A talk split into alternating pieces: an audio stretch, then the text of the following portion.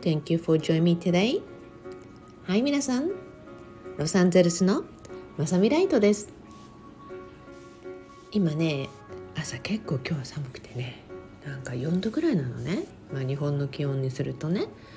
まあアメリカだと38 degree みたいな感じ。なのでね、あったかい今紅茶をね飲みながらお話をしてるんだけれども。こういう感じで録音ができるってことがすごい好きなのね。なので私もスタイフさんの収録の仕方のこの簡単さにはもう本当に感謝で、まあ、それをね一番教えてくれたエミリーちゃんに大感謝なんだけどもうね簡単に収録ができて皆さん出せるって、まあ、背景音ぐらいちょっともう入っててもいいかなみたいなね、まあ、あのいろんなものをカットするんじゃなくてもう全て私のこの空間の中でいろんな音も全ての人生とそしてその瞬間の一部なんだよなって私は思うんですよね。まあでもちろんねプロの方とかねそういう収録室とかに行ってお話をするとかもそういうのももちろんねあの大切だと思うしそれぞれのスタンスでできることとか届けるものっていうのが変わってくると、まあ、私みたいなね簡単にもうこのキッチンでっていうのが一番好きっていう人にとってはもう最適だなと思うそんなお話です。ではね今日は皆さんにこのお話のね流れで完成トークを届けていきたいと思います。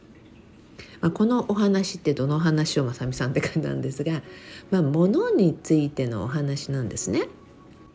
まあ、物とねある意味「ほうおぽのぽ」に近い言葉かなと思うんですね。ほうおぽのぽのというねあの、まあ、手法っていうかそれをわからない人は検索してみるとわかると思うんですね。あの「I'm sorry I love you」なんだったっけ、えー、なんかあるよね もう忘れてきたっていうかそうそう「I'm sorry please forgive me and I love you thank you」ってねこの4つの言葉をね連呼するっていうねヒューレン博士という方がね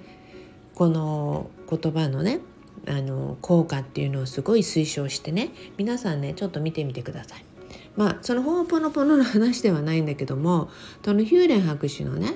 あの以前に音声を聞いていた時にいろんなものとかいろんなあのお部屋とかねいろんなものにそのお礼をしてるって言ってたんですね。でそれはねあの私もよく習慣的にやっていて、まあ、そこでねああやっぱりそれ大切だったんだなっていうバリデーションをねいただいた感じですごい好きになったんですね。でそこで、まあ、今朝あの私家にねあのお仏壇みたいな感じとは言えないんだけど全然、うん、お供えする棚を置いてるんですね。私沖縄の姉たちも両親もみんな他界してしまっていてでまあね長く元気で頑張ってきた猫ちゃんたち実家にいちゃん猫ちゃんもねだいぶ以前に他界をしたので沖縄だとねお仏壇とかってあってそこにお供えをしたりするんだけどもまあアメリカにそのお仏壇っていうのもないしである意味まああのお母さんたちとかみんなのお写真を飾っていてそこに朝コーヒーとかお茶とかお水とかお供えをするんですね。でこれねよく皆さんが「偉いねまさみさん」とかって言うんだけどある意味ね偉いとかそういうのじゃなくてもう自分のためだと思うんですねこれは。うん、あの一番最初はねもう子供たちのために作りましたなぜならもう本当におじいちゃんおばあちゃん大好きでやっぱり子供たちがねそのなかなかその悲しみっていうのをねまあ何十年経ったってきっと超えることはできないこともあるかと思うんだけどもでもね子供たちにねこのお供えするようなスペースを作ってあげることによって挨拶をしたり自分の思いを伝えたりなんかつながってる感でね子どもたちがすごくあのこの空間とかその場お供えをする場っていうことでこの子たちがすごい癒されていったんですよね。まあねそんな風にして私も毎朝とか毎晩ねお供えをすることによって、まあ、会話もできるし「おはよう」って声もかけるしある意味本当に自分を癒すっていうことなんだなと思うんですねだからねそのお供えとかそのお仏壇とかっていうのがなくてもまあ、ある意味こういうふうにできるっていうことをね皆さんにも意識していただけるといいかなと思うんですね。でうちの主人のあのおじいちゃんおばあちゃんとかお父さんともも亡くなっているのでお写真とか飾ってこれをやっていたらもちろんアメリカにはその風習がないので最初はその実家のね義理の家族なんかはすごい不思議そうな顔してたんですね。で最初はねまさみがすごい物を無駄にしてるって言ってたんですよ。なぜならちょっとケーキとかをね小さく切ってねまあそんなスペースがないからちっちゃく切って出しているんだけども食べない人にこういったお供えをしているって言ってね まあ本当に物の見方考え方なんだなっていうふうに思ったんですが話をしたらあまあ説明をしたり理解はしてくれたんですね。でも生きていたらねってこのピースの分例えば一切れの分のケーキであろうと食べ物であろうと一緒に分かち合って食べてたのよってそれだったら亡くなったからといってそこにお供えするほんのわずかな一口サイズの、ね、その一切れに無駄というものを感じるよりも私はありがとう一緒に楽しんで一緒に味わってっていうようなその場にいる感覚ってっていうところに私はすごい焦点当てたいんだよねって話をしたらあそういう習慣っていうのがあるんだなって言ったんですね。まあ、なんでこの話を出してるかって言ったらあの今日そのお供えのスペースをねお掃除してたんです朝お供え前に。でそこにねワンちゃんのお着物があるのねでこれワンちゃんのお着物って子供たちがなんかちっちゃい子に買ってきたもんだっけ？と思って見てたんだけどもそのねワンちゃんのお着物を見てて思い出したんですね。物には魂が宿るっていうこのお話をしたくてもう全然前座のトークでね関係あるような関係ないようなお話をしていたんですけども以前ね私たち2006年にアメリカに引っ越してきたんですけどその前は沖縄にいて沖縄にねいる時にまあそんな全然高価でもないそのドアの前とかに置く置物ってあるじゃない？ウェルカムとかね。そういうサインがあって。そのねワンちゃんの可愛いのがあってそれを買って玄関先に飾ってたんですね。であの強風とかでそのワンちゃんの尻尾の方が欠けたりとか、まあ、壊れていっていたわけですよね。で暑いし外でねえそんな感じでどんどん古くなっていったんだけれどもあの引っ越しの時にねいろんな荷物の中にやっぱ潰されてしまったりしたっていうのが以前もやっぱあったのでいやこの状態だと潰されてしまうからかわいそうだから実家に持っていこうって言ってまだねあのいろんなところはかけてるんだけどもまだ形とかワンちゃんの顔とかも全然大丈夫だったので実家に置いたんですね。でそしたらしばらくした頃にねお母さんが言うんですよ。まさみねってあのワンちゃんね一緒に連れて行ってもらえなかったからすごくあんたたちのことを寂しがってるんだよねって言うんですね。えー、まあその話を聞くと「えお着物が?」って言いたくなるわけじゃない？本当はね。まあでもこういう話ってうちでは日常茶飯事だったのでそこでね母がある日外で犬の鳴き声が聞こえるっていうことでね出てみたら、まあ、犬がいないんだよねってでそしてまた家に入るとまた同じように犬の鳴き声が聞こえるっていうことでで外に出てこの声を頼りに行ってみるとその置物のワンちゃんの声だったのよって。だからあそっか。あなたはもう玄関にねずっとまさみたちのね家族のねあの行き来っていうものを毎日その笑い声とかいろんなのを聞いてねいつも見守って「おかえり」っていうそのサインをねあってそこでね私たちがねいつも「ただいま」とかって言ってたからやっぱりあの魂があるからあんたも寂しいんだねって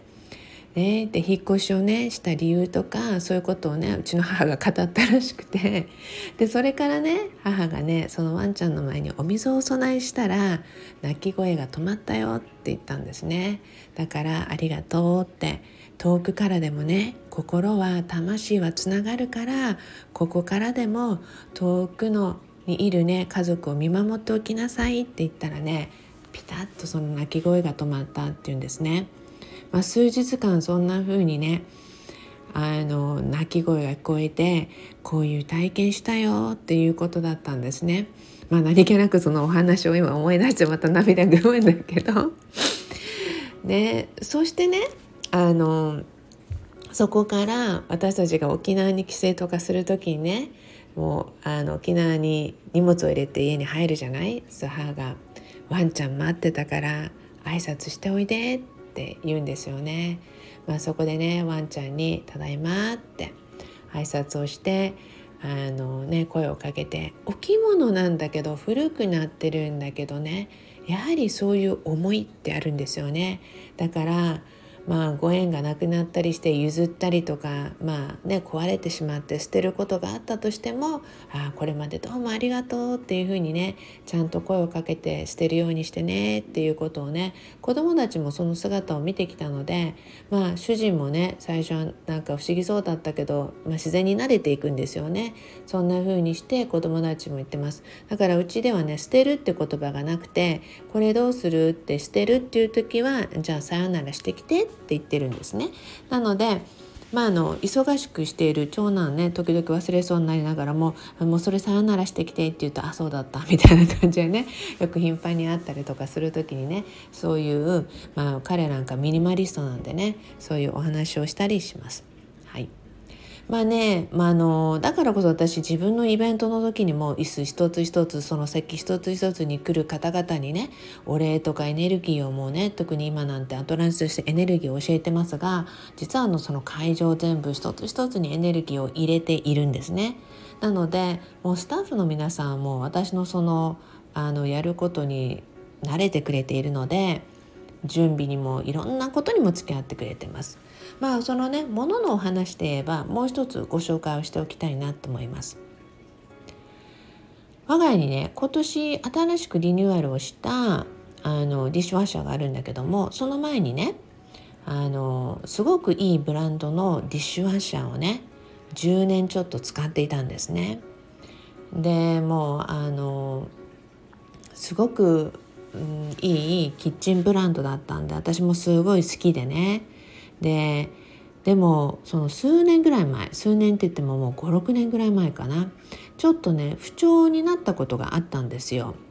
でメンテナンスの人とかねあの来てもらったりとかして直してもらったりとか、まあ、直すほぼ直すこともないっていう感じだったんですねでも不調になったりっていう、まあ、ことがあったり全然好調の時もあったりっていうことでそれからね私はディッシュワッシャーをよく夜つけることが多くて夜寝る前にねあのつけて寝てる間に綺麗になってもらおうみたいなね。そんな感じで私の朝の後継写真の中にはディッシュワッシャーをね朝起きたらまあ、あの開けてねある程度もう乾いては全然いるんだけど、まあ、風通しをするっていう感じで開けた状態の写真を見る方もいるかと思うんだけど、まあ、そこでねそのディッシュワッシャー不調だったディッシュワッシャーにねなんかいつもオンにする時に「今日もよろしくお願いします」って「今日もありがとうございます」って声をかけて必ずスイッチをオンにしてるんですね。でそういうことをやった日からもうその不調がピタって止まったんですね。